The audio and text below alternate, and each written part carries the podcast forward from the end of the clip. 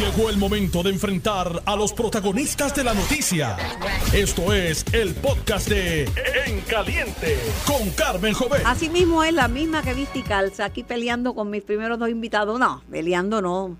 Dialogando. No soy proselitista, no intereso, no intereso convencer a nadie de nada. Me dedico a hacer mi trabajo, preguntar, exigir que me contesten. Si no me contestan, no puedo insultar a las personas porque no me contestan invitar gente eh, que pueda aportar al diálogo público, que si le pego un vellón no se moleste y que, y que respete al, que está sentado, al prójimo, porque aquí este es un país cristiano, pero la gente cree que el prójimo son los que piensan como ellos. Mire, el prójimo es el próximo, el que está al lado de usted. Ahora mismo mi prójimo es Kenneth McClintock Hernández, que está al frente mío. Y mi prójimo es el senador William Villafañe y mi projimísimo, porque lo veo mañana, tarde y noche, es mente maestra Nelson. Y ese es el que te calla.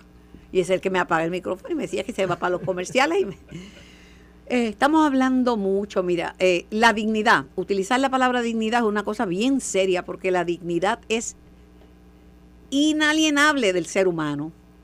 Todos los seres humanos tienen dignidad. Olvídese el color, la preferencia sexual, eh, si es conservador o es liberal, eh, si es del PNP o es de Proyecto Dignidad o es pipio. Todos los seres humanos tienen una dignidad. Y aquí nos olvidamos de eso. Pensamos que la dignidad es del que tiene una familia tradicional, el papá, la mamá, el nene, la nena, el perro que se llama Fido y el gato que se llama Mota. La familia cambió. Hay una abuela criando cuatro nietos, ¿qué es una familia? Hay una hermana mayor que quedó con sus hermanitos y los está criando, eso es familia. La presidenta del Tribunal Supremo constituyó una familia con otra mujer, se casó con una mujer y es una familia y tienen dos, dos bebés. Hay diferentes tipos de familias. ¿Que usted no cree en eso? No tiene que creer en eso. Lo que pasa es que tenemos que respetar lo que creen otras personas. Yo no quiero convencer a nadie de nada, de nada hago las preguntas y trato de buscar contestaciones. buenas tardes, eh, Bueno, un placer estar aquí nuevamente. ¿Qué dita? Edita, yo a la altura de ese saludo, senador Villafañe. Muchos saludos para ti, para Mente Maestra, para Kennedy y para todo el pueblo de Puerto Rico. Recuerde, soy su prójimo. Ah, Se puede molestar conmigo porque le diga que el que, ¿verdad? Que, que, William es un senador que respeta a su prójimo. Eh, no, y siempre lo ha sido. Sí, pues. Pero según Elizabeth Torres, estos senadores que respetan al prójimo, que son y, y la base de eso es uno tratar a los demás como uno quiere ser tratado también. Claro. Sí, porque la gente, a ese me da una, me da un pie porque la gente dice, no le hagas a otro lo que a ti no te gusta que te hagan. Esa no es la regla de oro, de oro. es a la, es en positivo, a la inversa. Hazle a otros lo que quieres que te hagan a ti. Exactamente, de eso se trata. De eso se trata. Este prójimo mío que está aquí al frente, hace como cuatro décadas, el presidente era una persona que yo conocí. Cuatro décadas y media, y cinco años. no les engañando, porque yo, estaba, yo estaba grande. hablar bien de mí, déjame callarme. yo estaba grande, yo estaba grande. No, no es bien ni mal, es una realidad. Un presidente que fue muy despreciado, aún entre los estadistas que decían Jimmy Who, como quién es ese Jimmy, Jimmy Carter, que después se convirtió en el embajador de buena voluntad ante los procesos eleccionarios del mundo, del planeta. Ese Jimmy Who, que tenía un hermano que era un chiste. Y ese seleccionó a Kenneth, que en aquel entonces, aquel entonces era un muchacho joven, pero siempre interesado. 21 años tenía. Interesado en la política. Eh, en un proyecto que Kenneth llevó a otra expresión con, con las, eh, las becas presidenciales, como yo le digo, la oportunidad de ir a aprender gobierno, etcétera. ¿Eso hace cuánto? Eh, hace, en diciembre se cumple, se cumple 30 años del primer internado que yo creé. No le saliste muy malo a Jimmy Carter, no se equivocó porque fíjate, con esa experiencia y los otros talentos que, que puedas tener que se te han pegado de tus amistades de tus buenas amistades y, correligionarias de la iglesia episcopal. Eso hace. Este, lograste muchísimas cosas. Ser líder máximo del Partido Demócrata en Puerto Rico. O compartido, no máximo. Compartido, porque eh. usted, pero era el que, era el que cortaba el bacalao, porque tienen, ustedes tienen unas cosas, en National Committee Woman, a National Committee Man, pero a lo mejor la que manda en el republicano es la woman, porque es eso, ahí Pero además te convertiste en senador, te convertiste en presidente del Senado, en secretario de Estado, o sea que te No, y la- el nombramiento que me hizo el presidente eh, pasó por las manos del entonces presidente del Partido Demócrata, Franklin Delgado López, este que, que impulsó el que yo fuera el nominado. entonces presidente del Partido Demócrata. Franklin Delgado López. No, respeto. El que junto a Carlos Romero Barceló le arrebataron a los líderes como de, Sí, de- sí, sí, sí. Del, del Partido Popular, que todos los demócratas eran populares. eran populares y nosotros invadimos el Partido Demócrata el 22 de febrero de 1976, que a mí me tocó estar en, el, en la cancha Guillermo Angulo para el distrito de Carolina a las cuatro y media de la mañana. Pero él va a otro sitio, a otros periodistas, le puede decir, eh, Franklin Delano López, como yo estaba viva y sé lo que pasó, Sí, sí. por eso es que hoy día tú ves que en la campaña de Biden, ¿quién No, estaba? algunos, algunos me corregirían, ese no es López, es Roosevelt.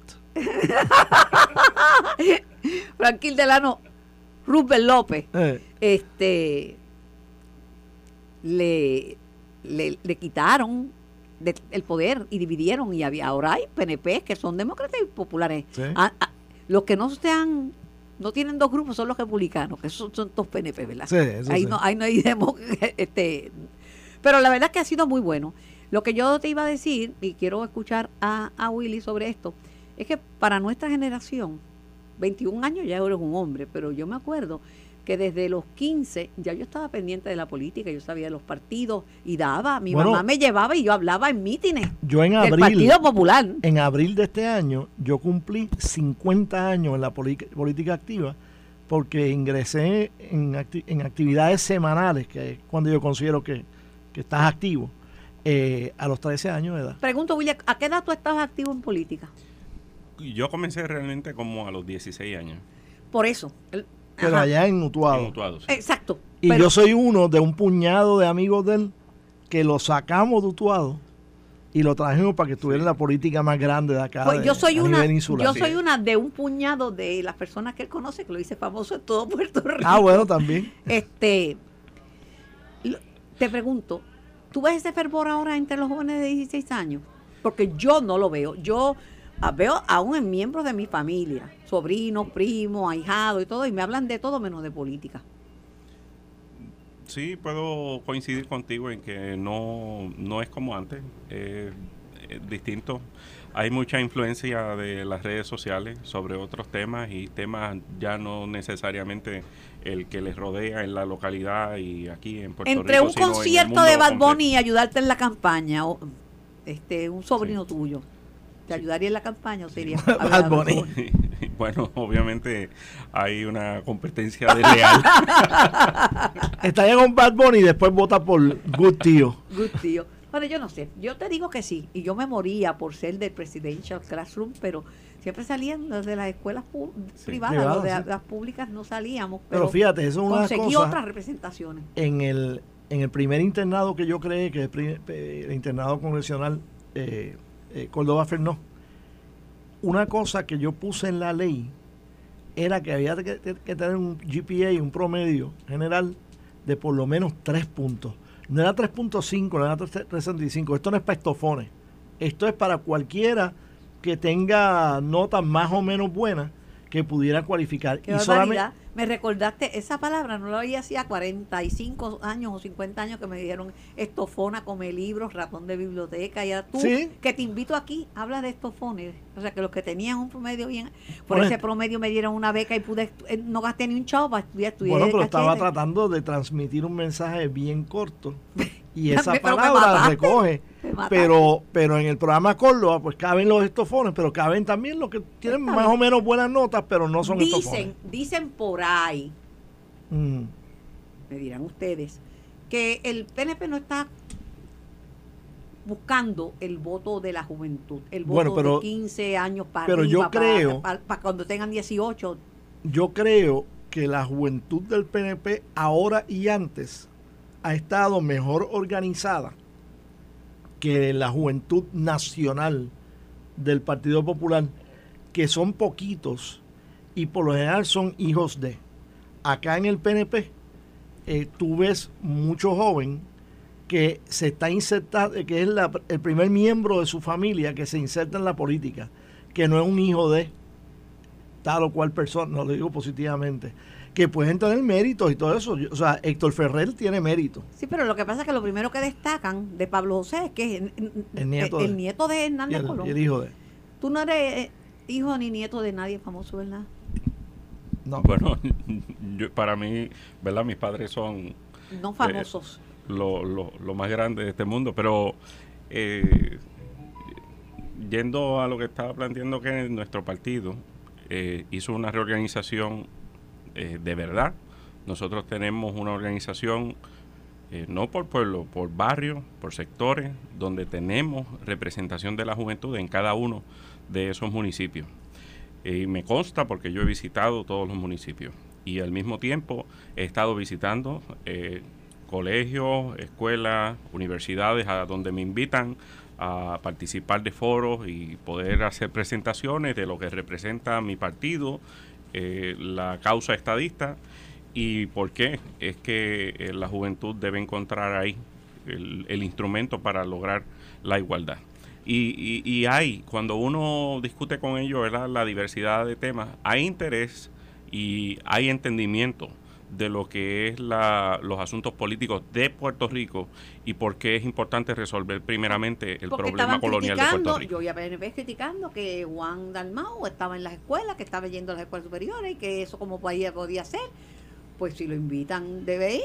Que No, las lo escuelas que- deben lo- invitar a, a todos, pero lo si que debe ser, no debe va- ser igual tiempo para todo el mundo. que lo pidan. Y- Esas cosas se reclaman. Pero el no problema que hay es que yo no veo a líderes del PNP que estén enfocados en hacer eso. Yo iba mucho a las escuelas y yo sé que Willy en el pasado también iba mucho a las ¿Tú escuelas. sabes quién iba a las escuelas y con éxito? Pues yo lo presencié. Mm, Luis Fortuño. Sí, Luis Fortuño fue a tu escuela, que aunque alegadamente es pública, era jet set para los hijos de los hijos. sí. Sí, ahí tú fuiste. En la UHS. Exacto. Sí. Esa no es como la Luis Muñoz Rivera en Leo María de Otto. Mira, No. Yo- Pero, yo vi ahí a, a, a- a Fortuño con líderes independentistas, líderes populares, Sí. este mira, saber de la historia y quedar bien ante, Sí, ante, sí, sí, ante- el- ante esos jóvenes. eh, en, en el último año yo fui a 12, 12 escuelas y, y universidades, ¿verdad? Lo que pasa es que eso no va a generar noticias. La última... ¿Por qué no me lo dijiste la- a mí? Yo vi bueno, lo- para mí es la, noticia. la última, la última fue la Facultad de Ciencias Sociales de la UPI. Ahí, ahí estuve. Ajá. Y lo que pasa es que como no se formó ningún revolú, pues no hizo noticia. Pero estuve conversando con estudiantes de ciencias sociales. eh, y un en- diálogo en- en interesante, un diálogo Oh, sí. sosegado, no hay que inteligente, un diálogo inteligente. bien. eh, y, y, y pude explicar, ¿verdad? Por- porque es que una de las cosas que está viviendo Pero nuestra antes, juventud hoy antes día... había un tiroteo si entraba un PNP a, a- a Sí, lo sé, lo Cuando sé. Norma Bulbo, tú no te acuerdas que la sacaron y ya tirando lo, besos y ya lo sé. Yo viví esos tiempos también, Ok, ven. pero... Ah, verdad que tú eres bastante mayorcito. sí. Pero la realidad es que hoy nuestra juventud tiene una realidad y es que con, con los teléfonos, pues eh, las redes sociales se manejan a base de algoritmos y la a lo que se exponen cuando scrollean para buscar información y ver videos y eso, pues lo que les sale es lo común y en nuestro idioma, ya sea el español o el que hable inglés, cuando tú buscas en el mundo completo, en el, en el planeta Tierra, en habla hispana y en habla inglesa, es muy poco lo que tú puedes encontrar que tenga un problema similar de coloniaje. Y entonces lo que encuentran son los debates entre eh, ultraconservadores y ultraliberales y estos asuntos que no necesariamente son el problema primordial de Puerto Rico. El problema primordial de Puerto Rico es resolver su estatus colonial, territorial. Por- pero entonces el enfoque, la atención de, de los asuntos puede entonces ir volcándose sobre los temas estos eh, de los debates que se dan en otras jurisdicciones que no necesariamente es Puerto Rico y, pu- y puede tener mayor llena- atención de esos enfoques. me, me llena de entusiasmo porque yo creo que sí los jóvenes deben participar. Eh, Kenneth, vamos a, a los temas del día. Eh, son dos preguntas puntuales y las los quiero escuchar a, a los dos. La salida, eh, la destitución por el juez Anthony Cuevas de la ex delegada congresional Elizabeth Torres, ¿le hace daño o le hace bien al PNP? Número uno. Número dos, ¿tendrá que devolver lo que le han pagado al ser desti- destituida? ¿O si va a un proceso de apelación no le pueden quitar el sueldo hasta que esto no sea el último reducto que tenga eh, Torres junto a su abogado de defensa, Michael Corona. Bueno, con respecto al salario, yo creo que con la, la sentencia, que no es final y firme todavía, del el juez Anthony Cuevas, se crea una duda razonable si eso es un desembolso legítimo. Y creo que el administrador de, de Prafa, eh, Dávila Pernas, eh, Pernas, hace bien que aunque la duda planteada no ya por un político, sino planteada por un, por un, tribunal en una sentencia formal, que todavía no es final y firme, de retener cualquier compensación ulterior es una decisión correcta. ¿Le hace daño al PNP su salida? Eh, yo creo que cuando un delegado congresional no hace su trabajo, le falta respeto al pueblo que la, que la eligió, eso le hace daño al partido que promovió ese mecanismo para adelantar la causa de esta vida. Licenciado y senador William Villafaña. Eh, la sentencia del juez específicamente plantea, va informe por informe, y, y lo, que, lo que fundamenta como hecho es que en el informe, tercer informe creo que, no hubo absolutamente ningún detalle de ninguna acción en concreto en cumplimiento de lo que mandaba la ley 167 del 2020, que fue la que creó el cargo y la que dijo que era lo que tenía que hacer. Entonces, al no haber absolutamente nada más allá de críticas a otros funcionarios eh, del gobierno de Puerto Rico y a la propia causa que se suponía que defendiera, pues eh, el, el juez dice, bueno, pues si el propio informe suscrito por la propia delegada declara ninguna acción en cumplimiento de lo mismo, pues está entonces en violación de lo de lo que claramente sí exigía la, ley. La salida le hace daño al PNP, el, le deben exigir retroactivo que devuelva el dinero que se ha ganado, que es mucho, porque es a 90 mil billetes por mes. Este, por año. Ah, no, 90 mil, no. anuales, anuales. Anuales, 92 anuales, pero ya llevan unos cuantos, o sea. Dos y medio. En el caso, de dos años. En el caso de la... 80 mil billetes. En, sí, en el caso de la... No, si fuera el mes yo me metía delegada de conversión. Eh, eh, en la sentencia, la sentencia está adjudicando de que en ese informe en particular no hubo acción ni llamada, ni visita, ni reunión, nada en lo absoluto. Y entonces eso puede dar paso definitivamente a un reclamo del dinero cobrado durante ese tiempo, por supuesto. El mensaje de ella es un mensaje sencillo, eh, un mensaje de eh, muy parecido no sé si es conservador, pero no sé si es trompista. Trump le dijo cuando lo, lo acusaron que estaba dando un meeting y le dijo a los que estaban allí, no es a mí, no es detrás de mí que vienen, es detrás de todos ustedes, refiriéndose a los republicanos conservadores. Ella dice, no es a mí, no es a Elizabeth Torres, es a los conservadores que los están persiguiendo con odio. ¿Venderá ese mensaje y le hará daño al Partido Nuevo Progresista? No, no. De hecho, en, en el Partido Nuevo Progresista, que es un partido estadista, eh, aglutina a personas de visiones que se pueden considerar un tanto conservadoras o un tanto liberales. Y incluso pienso que hay personas hasta con, visiones más conservadoras de las que ella pudiera profesar. Así que me parece que realmente se ciñe a un incumplimiento de la ley. Eh, personas que no estaban en agrado con su ejecución fueron a los foros que establecía la ley porque encontraron que incumplió, encontraron las fallas. Quien realmente abrió la puerta a que eso ocurriera fue ella misma al no cumplir expresamente con lo que mandaba la ley. Y ahí, pues, eh, eso es lo que la tiene eh, afuera hoy. Kenneth y Villafañe, los dos han sido legisladores. En el caso de él, todavía es legislador yo he escuchado desde el día uno que la ley era más floja que un pantaloncillo sin elástico, que la ley no, era vaga, que la ley era difusa, que le, tenía muchos huecos y muchos vacíos. Eh, he escuchado que, que, la delegación debía haber sido, como por ejemplo, como hace Rosselló, un acto de de devoción a lo, al ideal que ustedes profesan, ¿verdad? Me voy, yo me tiro y esto, y que se le compensaran los gastos los, como un perdien, porque también pueden hacer cosas desde aquí. El mundo es así de chiquito y se hace Zoom y se hace llamada y tal.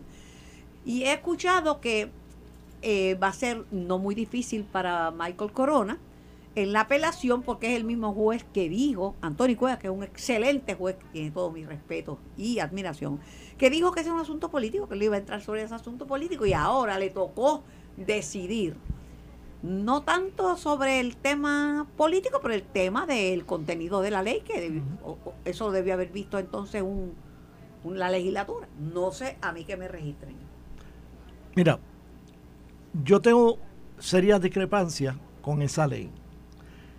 Y creo que hubiese tenido mucha menos discrepancia si en el periodo de 48, 72 horas en que esa ley se discutió y se aprobó, si hubiesen alguien me hubiese llamado y me hubiese pedido asesoramiento. Más estadista que yo en el PNP no hay nadie.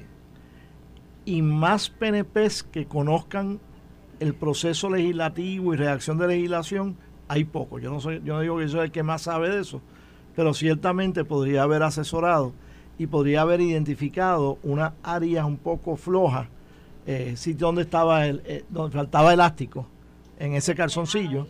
Este, yo podría haberle identificado dónde eh, se podía fortalecer esa ley dentro de los estrechos márgenes de tiempo que había para corregir las áreas que se podían mejorar y aprobar el proyecto y convertirlo en ley dentro de los extremadamente estrechos términos que había para, para hacer eso. Pero irrespectivamente de que tiene unas lagunas, hay una intención legislativa clara que puede ser interpretada tanto por los que ejecutan como por parte del tribunal. Eh, y yo creo que en el caso de, esta señora, ella eh, claramente estaba fuera de los términos de esa ley. ¿Y usted qué cree, senador Villafaña? Bueno, lo que ha creado una mala impresión de todo esto ha sido la ejecución o no ejecución por parte de esta delegada eh, de lo que mandaba la ley. Bueno, pero eso, eso, lo ha visto la gente porque ella dijo que la estadía no viene, que los, que, los, que los delegados no hacen nada, que esto es una pérdida de tiempo. Eso lo había dicho ella, pero el juez fue el mismo que, que dijo que no, que no iba a pasar juicio, que es un tema político. Y de momento pasa juicio y e, de eso se ha agarrado ella y se va a agarrar agarrar el licenciado Michael Corona, que es la que representa. La, la determinación de cuestión política lo que significa es que es materia de otra rama.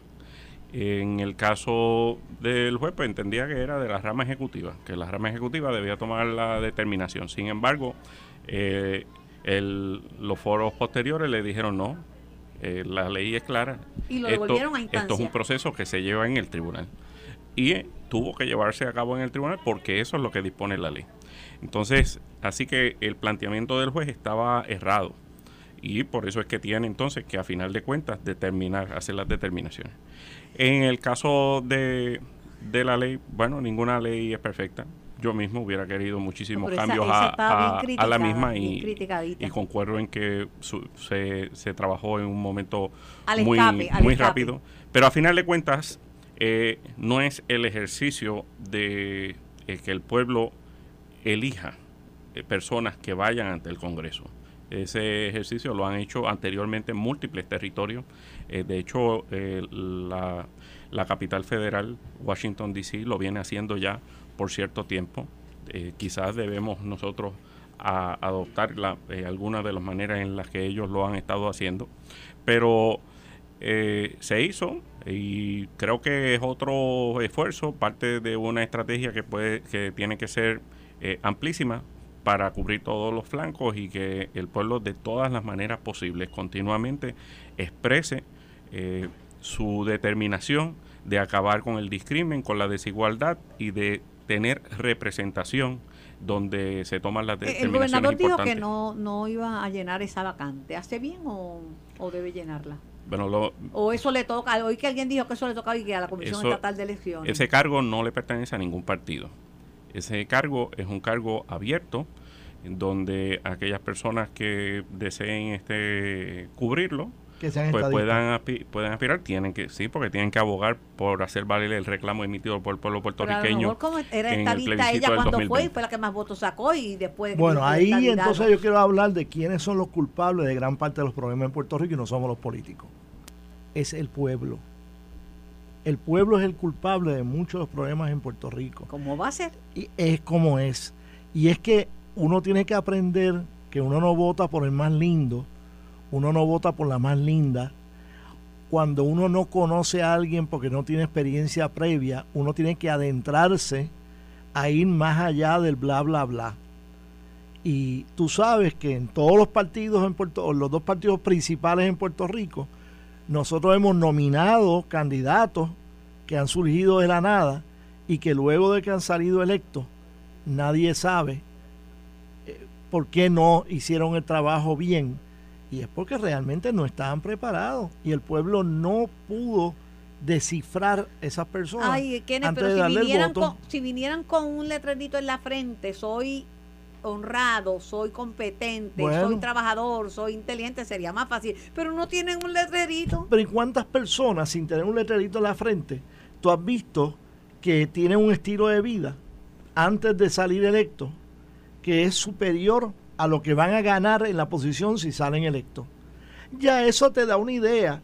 Y, y entonces si no, si no se le hace la pregunta y la prensa no le hace la pregunta, oiga, usted dio dos viajes a Europa con su familia en los últimos dos años y usted vive en tal sitio y cuánto es la hipoteca, tres mil pesos mensuales, sí, ok, esto y lo otro. Si tú haces la pregunta de qué ajustes presupuestarios personales tú vas a hacer para ganarte los 73 mil pesos al año. Ah, 73 mil pesos es un buen sueldo. No, no es un buen sueldo. Es dos mil y pico de pesos quincenales. Y ya no hay dieta. Y, Ni celular ni celular, porque yo le quité los celulares, yo le quité los, los, carros, eh, eh, di la alternativa de carro de car allowance, que es menos provechoso que, que, el vehículo oficial. Este, yo les cobraba por usar el salón café. Willy no tuvo que pasar por eso, así que nunca, rumor que haya, nunca hablado mal de mi madre. Cualquier rumor que haya surgido en Puerto Rico con relación a los macetas, que es este Kelly McClinton, es totalmente cierto. Yo voy a hacer una pausa. Hay una legislación. Y no hay que probarlo. No, no, eso está adjudicado. Este, yo voy a hacer una pequeña pausa. Cuando regrese voy a hablar con el presidente de la Cámara de Representantes porque quiero hablar de la legislación pendiente. Una vez él termine, vamos a, ver eh, qué va a pasar con el código electoral qué va a pasar con las promesas y compromisos que hicieron los presidentes de ambos cuerpos con el gobernador de Puerto Rico sobre ese, qué va a pasar con el presupuesto, qué va a pasar con la deuda de la Autoridad de Energía Eléctrica que están diciendo, no, ya la, ya la jueza le dio un tutazo. esto no ha terminado y el juego no termina hasta que termina. Los bonistas van a ir en apelación. Que, ah, que vamos a pagar mucho menos. No sabemos todavía, vamos a ver qué ocurre. Esto todavía se está dilucidando. Yo soy Carmen Jovete, estoy en Caliente. Voy a la pausa y regreso con más. Estás escuchando el podcast de En Caliente con Carmen Jovet de Noti1630. Eh, los salarios para cubrir ese desfase. Parte importante también es los alivios contributivos. Y por otro lado, ahora eh, esto eh, eh, uno de los alivios contributivos que estaba promoviendo el gobernador precisamente era el, ajuste por costo de vida, que eso hubiera ayudado muchísimo a la, a la, clase trabajadora. Además de esto, la aplicación, o sea, la ventana que donde está aplicando el Earned Income Tax Credit, el Child Tax Credit, que son unos beneficios que pueden llegar hasta sobre 11 mil dólares a una familia, dependiendo la cantidad de, hijos. que tenga. O sea, que son unas ayudas que son importantísimas, claro, tienen una, una, vigencia limitada y nosotros queremos resolver el asunto del Estado antes de que termine. Yo voy con 200 dólares para una persona al supermercado y no compro casi nada. Y voy, y de, bueno, aceite de oliva, porque y además que aquí tenemos un problema, que, que, no somos isla. El aceite de oliva que se, que se cultiva en España, que aquí está a precios astronómicos, ¿qué pasa? Nosotros no sembramos, no tenemos cultivos de aceite de oliva ni aceite de maíz, tenemos que comprarlo y, uno nota el cambio. El costo de las medicinas, yo, yo tenía una medicina, un medicamento que por mucho tiempo me lo cubrió el plan, ya no lo cubren los planes. El pote vale 90 dólares y alcanza para nueve días.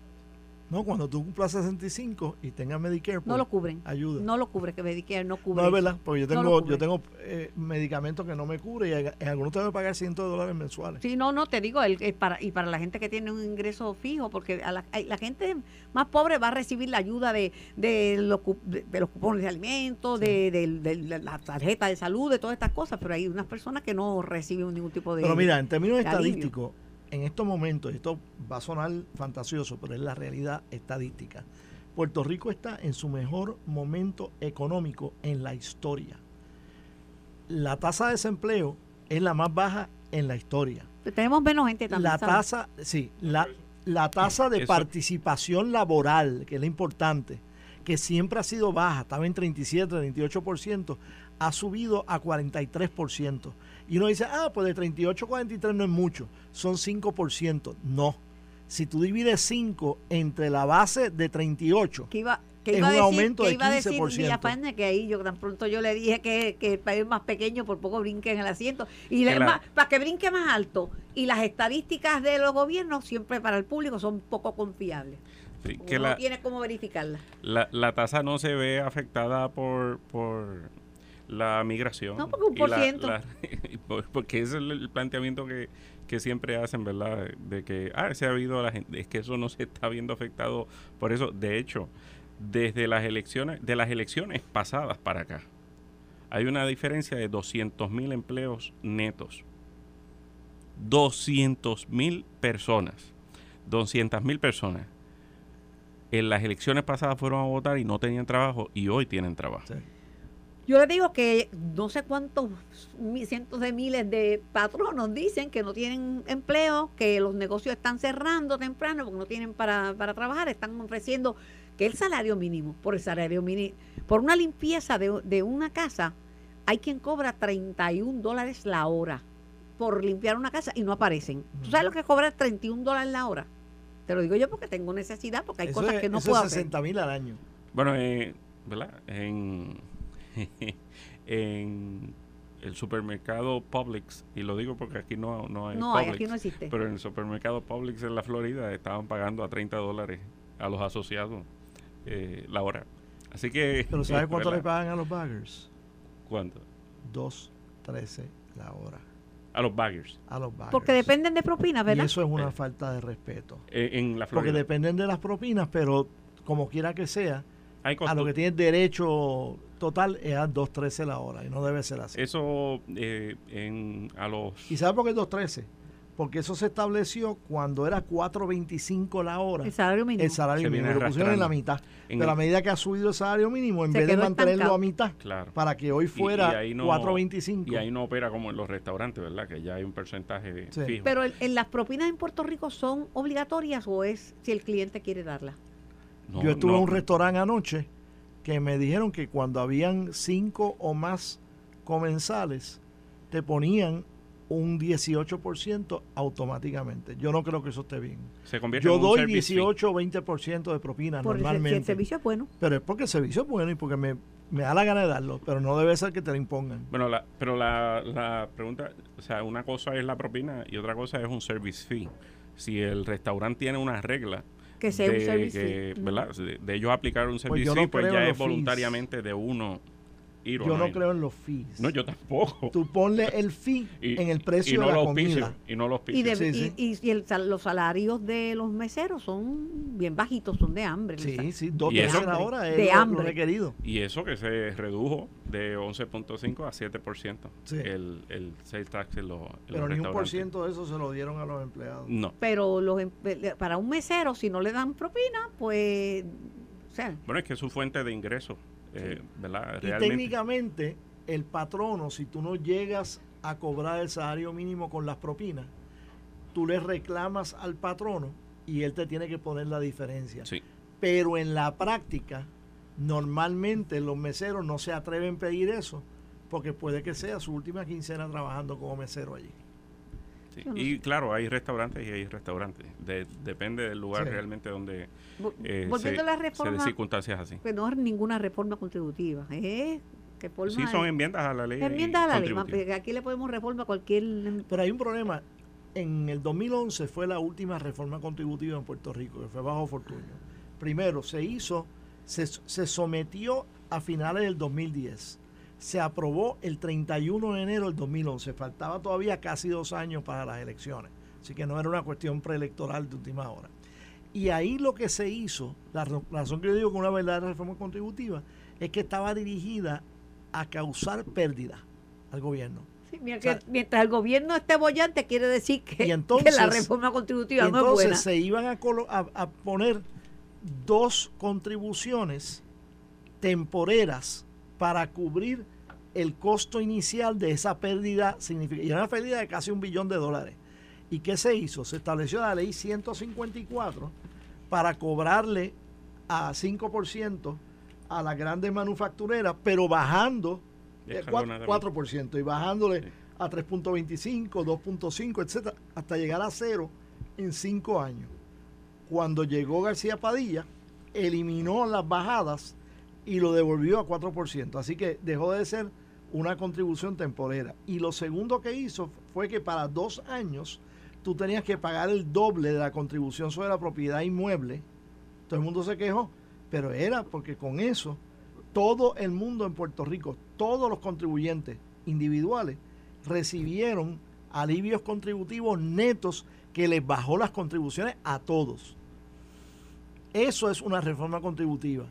Hacer unos ajustes para darte un alivio por aquí, pero al otro cobrarle por allá, eso no es una reforma Tú contributiva. no simpatizas con Trump, pero Trump, le- le- nosotros pagamos, las corporaciones puertorriqueñas pagan más que lo que paga una corporación. Siempre, siempre ha sido Unidos. así porque somos, porque somos territorio. No. Sí, no es porque, Porque somos no hay voluntad territorio. de. No, no, porque aquí se amplia el colegio. Mira, es para que no puedes Sí. decir nada, Eh. nada. El colegio el colegio de contadores públicos autorizados había dado una fórmula de 10, 10, 10. Hubiera funcionado, pero no. Tiene que estar bollante para que el gobierno diga que tiene 3.500 millones de pesos chocados. Porque son del bolsillo del que me está oyendo y del mío. Esto fue el podcast de En Caliente con Carmen Jovet de Noti1630. Dale play a tu podcast favorito a través de Apple Podcasts, Spotify, Google Podcasts, Stitcher y notiuno.com.